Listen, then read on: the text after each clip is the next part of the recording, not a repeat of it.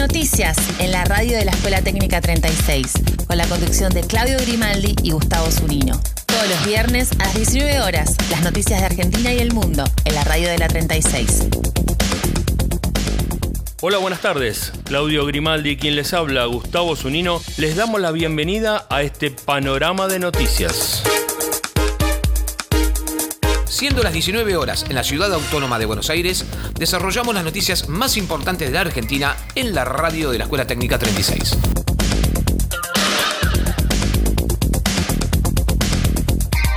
El gobierno nacional anunció la firma de un acuerdo con Pfizer por 20 millones de dosis. La ministra de Salud, Carla Bizzotti, anunció que el gobierno firmó un acuerdo con el laboratorio norteamericano Pfizer para la compra de 20 millones de dosis de vacunas durante el 2021.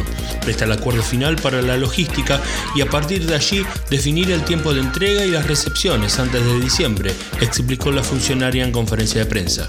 La funcionaria recordó que estos inoculantes tienen la autorización para ser aplicados en adolescentes entre 12 y 17 años. La firma de un contrato con Pfizer se había convertido en uno de los principales reclamos de la oposición, sobre todo por sus características y la posibilidad de ser intercambiada con vacunas de otros laboratorios, como Moderna o AstraZeneca. Así, un estudio realizado en Corea del Sur arrojó que una vacunación mixta entre AstraZeneca y Pfizer aumentó seis veces los niveles de anticuerpos neutralizantes en comparación con dos dosis de AstraZeneca. Con relación a la demora en la llegada del segundo componente de la Sputnik V de Rusia, Bitsotti aseguró, estamos trabajando para completar los esquemas de vacunación. Con la primera dosis de Sputnik V, la eficacia y la efectividad es muy alta, casi como alguna vacuna de una sola dosis o con dos vacunas. El gobierno porteño eliminó el distanciamiento en las aulas. El gobierno porteño definió un nuevo protocolo escolar que empezará a regir desde el próximo lunes, cuando retomen las clases tras las vacaciones de invierno. El Ministerio de Salud porteño elaboró la nueva guía e introdujo como principales novedades que el curso completo pasa a ser la burbuja y que la asistencia vuelve a ser obligatoria. Al margen de esos ajustes, sostiene el resto de las pautas de cuidado. El plan de presencialidad absoluta será en etapas. Se pondrá en marcha el próximo lunes, cuando vuelvan a la rutina prepandemia los alumnos de los últimos dos años de secundaria. Una semana después, el 9 de agosto, se incorporarán los chicos de primero, segundo y tercer año. Una vez cubierta la secundaria, y siempre que la situación sanitaria lo permita, el 17 de agosto retomarían los cursos completos en primaria, modalidad especial, escuela para adultos, nivel superior no universitario y los centros de formación profesional. En tanto, el 23 de agosto se sumarían los chicos de nivel inicial el Gobierno Nacional lanzó Te Sumo, un programa para impulsar la inserción laboral. El Gobierno Nacional lanzó hoy el programa Te Sumo para fomentar la inserción laboral de jóvenes de 18 a 24 años en pequeñas y medianas empresas. Impulsan creación de empleo en tres sectores que pagan más de 100 mil pesos al mes. Las pequeñas y medianas empresas que contraten jóvenes a través del programa se verán beneficiadas con una reducción en aportes patronales y además recibirán un apoyo económico del Estado para el pago del salario durante los primeros 12 meses a partir del alta laboral de los jóvenes. El plan fue impulsado por los Ministerios de Trabajo y de Desarrollo Productivo con la idea de dejar de lado los planes sociales apostando a la generación de empleo formal y capacitación en oficios y en una primera etapa se espera incluir a 50.000 jóvenes según indicaron fuentes oficiales. Orientado a jóvenes de entre 18 y 24 años que cuentan con estudios secundarios completos, cubrirá entre el 70 y el 90% del sueldo inicial durante un año, con un aporte del Estado por cada salario que se adecuará al tamaño de la empresa, que será de 18 mil pesos en las microempresas, de 14 mil en las pequeñas y de 11.500 en las firmas medianas. El programa tiene alcance federal y podrán inscribirse pymes de todo el país, las que, entre otros beneficios, tendrán una reducción en el primer año desde la contratación de los jóvenes, de las contribuciones patronales, que llegará al 95% del total en caso de mujeres y personas no binarias y al 90% en el caso de los varones. Argentina ya tiene los insumos para producir otras 800.000 segundas dosis de Sputnik B. En la madrugada de este miércoles llegaron a 6 a 500 litros de la sustancia activa de la vacuna Sputnik V, componente 2, para su terminación en el laboratorio Richmond. Esa cantidad permite redondear la producción de unas 800.000 dosis. Durante los próximos días vendrían otros 260 litros y en la semana próxima 600 litros más. El cálculo es que la Argentina dispondrá de un total de 2 millones de dosis 2, tal vez en la segunda quincena de agosto. La llave del cronograma la tiene el Instituto Gamaleya porque de cada partida se separan unas 80 muestras que se envían a Moscú para el control de calidad. En paralelo, una parte de esas muestras se entregan en la ANMAT para que cuando en Moscú den el visto bueno ya estén los estudios hechos para que se aprueben en la Argentina. Ramos Padilla advirtió que Daniel Goyán y Diego Santilli no tienen domicilio en provincia de Buenos Aires. El juez electoral de la provincia de Buenos Aires, Alejo Ramos Padilla, advirtió este jueves al precandidato del Frente de Todos, Daniel Goyán, y al de Juntos, Diego Santilli, por no tener domicilio en territorio bonaerense.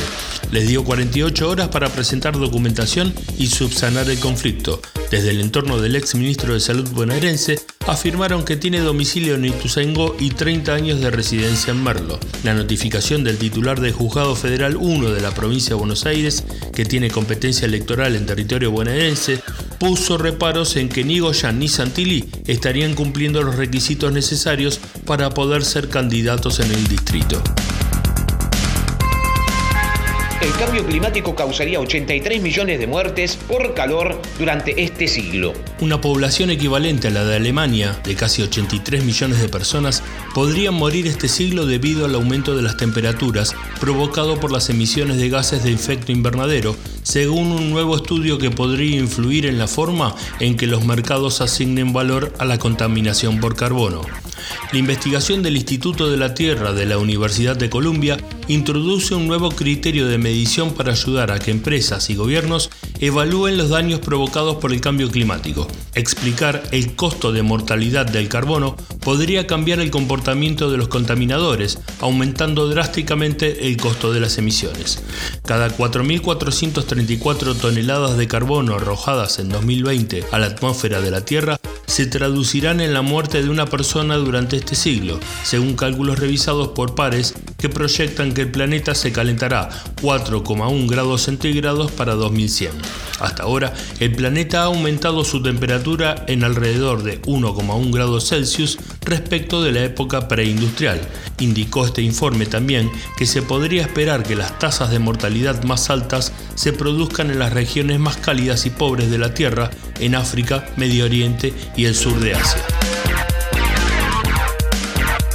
Provincia de Córdoba. Por el viajero que no se confinó y contagió con la variante Delta, ya aislaron a más de 160 personas. Luego de que un hombre contagiara a 12 personas con la variante Delta del coronavirus tras llegar a Córdoba procedente de Lima, Perú, ya fueron aisladas más de 160 personas para evitar que la cepa del virus se expanda por la provincia. Esa fue la cifra informada por el 12, el medio de comunicación local, en el que Laura López del Ministerio de Salud Provincial explicó que el hombre llegó el 19 de julio a la Argentina y que según su relato, al día siguiente fue a la casa de un familiar que vive en otro barrio y mantuvo contacto con varias personas. Entre los infectados hay cuatro niños. Por esa razón, fueron aisladas cinco burbujas en cuatro establecimientos educativos de la zona, tres provinciales y uno municipal. Asimismo, López aseguró que ninguno de los contagiados requirió algún tipo de asistencia en hospitales, dado que la mayoría de ellos son asintomáticos y algunos tienen síntomas leves. El viajero que vive en Córdoba capital había arribado al aeroparque Jorge Newbery el 19 de julio pasado con un PCR negativo previo al vuelo y otro testeo negativo en el ingreso al país. Llegó en coche a su ciudad natal, aunque no cumplió con la obligación que se les impone a todos los viajeros. El gobierno convocó a los gremios docentes para rediscutir el aumento salarial.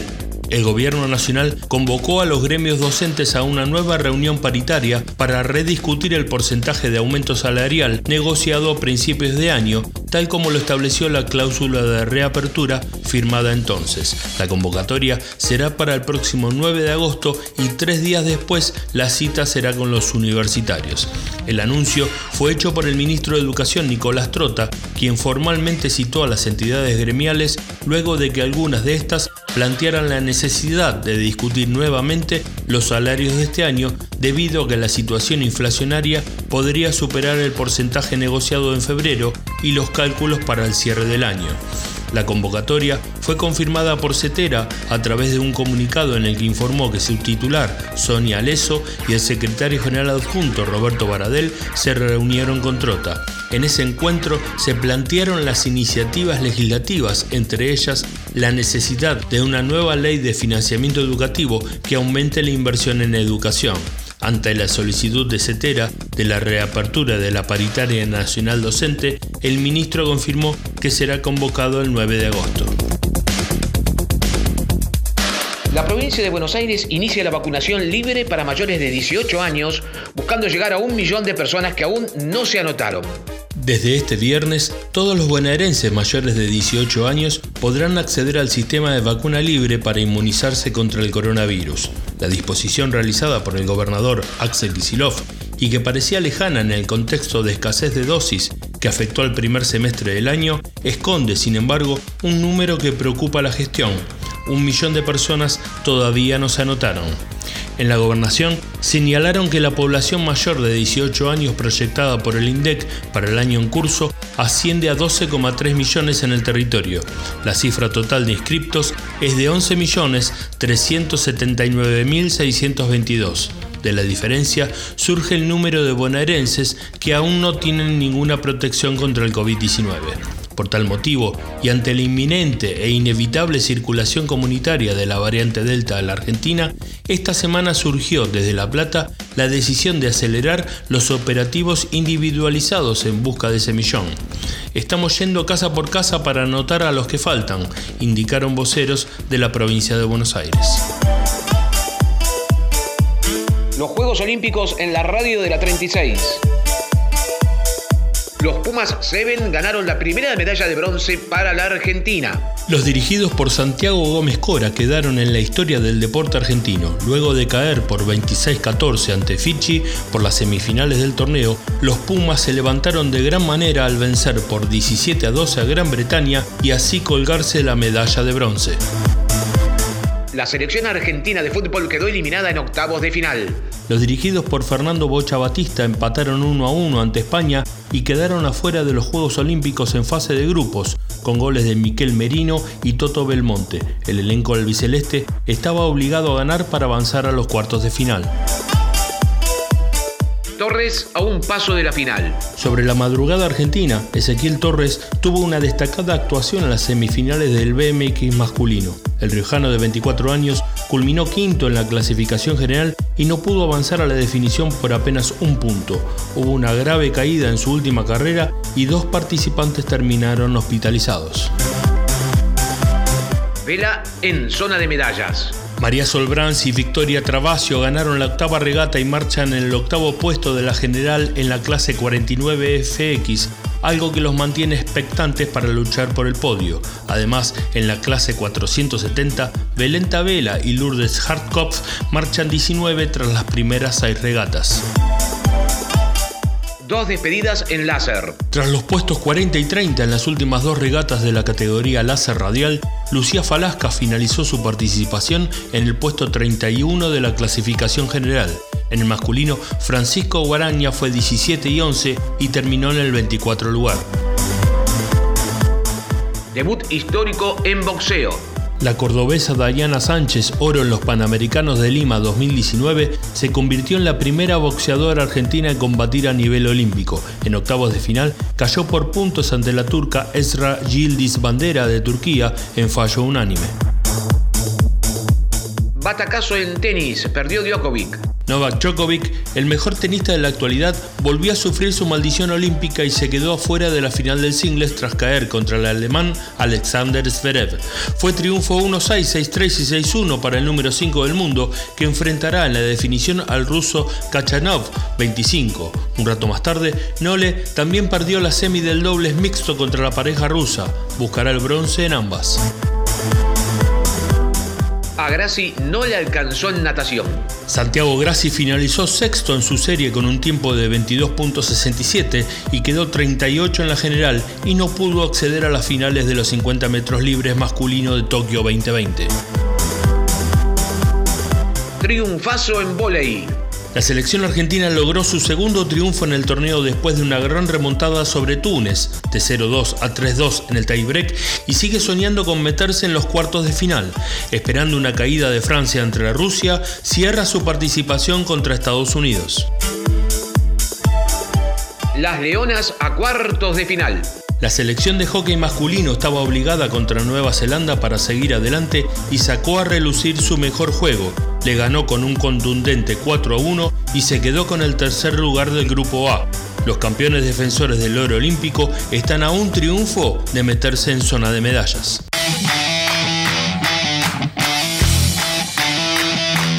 Fútbol. Finalizada la tercera fecha del campeonato de primera división, estos fueron los resultados. Huracán y Colón de Santa Fe empataron 1 a 1. Racing le ganó al Dosivi 2 a 0. San Lorenzo le ganó a Boca 2 a 0. Atlético de Tucumán le ganó a Godoy Cruz 2 a 1. Banfield le ganó 1 a 0 a Unión de Santa Fe. Sarmiento hizo lo propio con Platense también 1 a 0. Vélez empató sin goles con Defensa y Justicia. Independiente le ganó 2 a 0 a Patronato. River goleó 3 a 0 a Lanús. Central Córdoba le ganó a Talleres 2 a 1. Arsenal 1 a 0 a Argentinos Juniors. Gimnasia también 1 a 0 a Rosario Central y por último Newells goleó a Estudiantes 4 a 2. Los primeros puestos están encabezados por San Lorenzo e Independiente con 7 puntos, seguidos por River, Lanús, Patronato, Godoy Cruz y Atlético de Tucumán con 6 puntos. La fecha 4 se completa de la siguiente manera. Mañana sábado, Colón Godoy Cruz, Lanús Unión, Racing Sarmiento, Platense Independiente. El domingo completan Defensa y Justicia Gimnasia, Talleres Boca, River Huracán, San Lorenzo Banfield y el lunes termina la fecha con Patronato Newells, Argentino Central Córdoba, Estudiantes Arsenal de Sarandí, Rosario Aldo Civi y Atlético Tucumán Vélez Arfield. Pronóstico del tiempo extendido para todo el territorio de la República Argentina. El clima se presentará este viernes con cielo despejado en la ciudad de Buenos Aires y sus alrededores, donde se prevé una temperatura mínima de 5 grados y una máxima de 17, informó el Servicio Meteorológico Nacional. Para el sábado se aguarda una jornada con cielo parcialmente nublado, con una temperatura mínima de 6 grados y una máxima de 17. En tanto el domingo, el cielo estará algo nublado por la mañana y despejado por la tarde, con una temperatura mínima de 6 grados y una máxima de 17. De esta manera nos despedimos hasta el próximo viernes en este resumen semanal de noticias en la radio de la Escuela Técnica 36. Muy buen fin de semana, hasta nuestro próximo encuentro.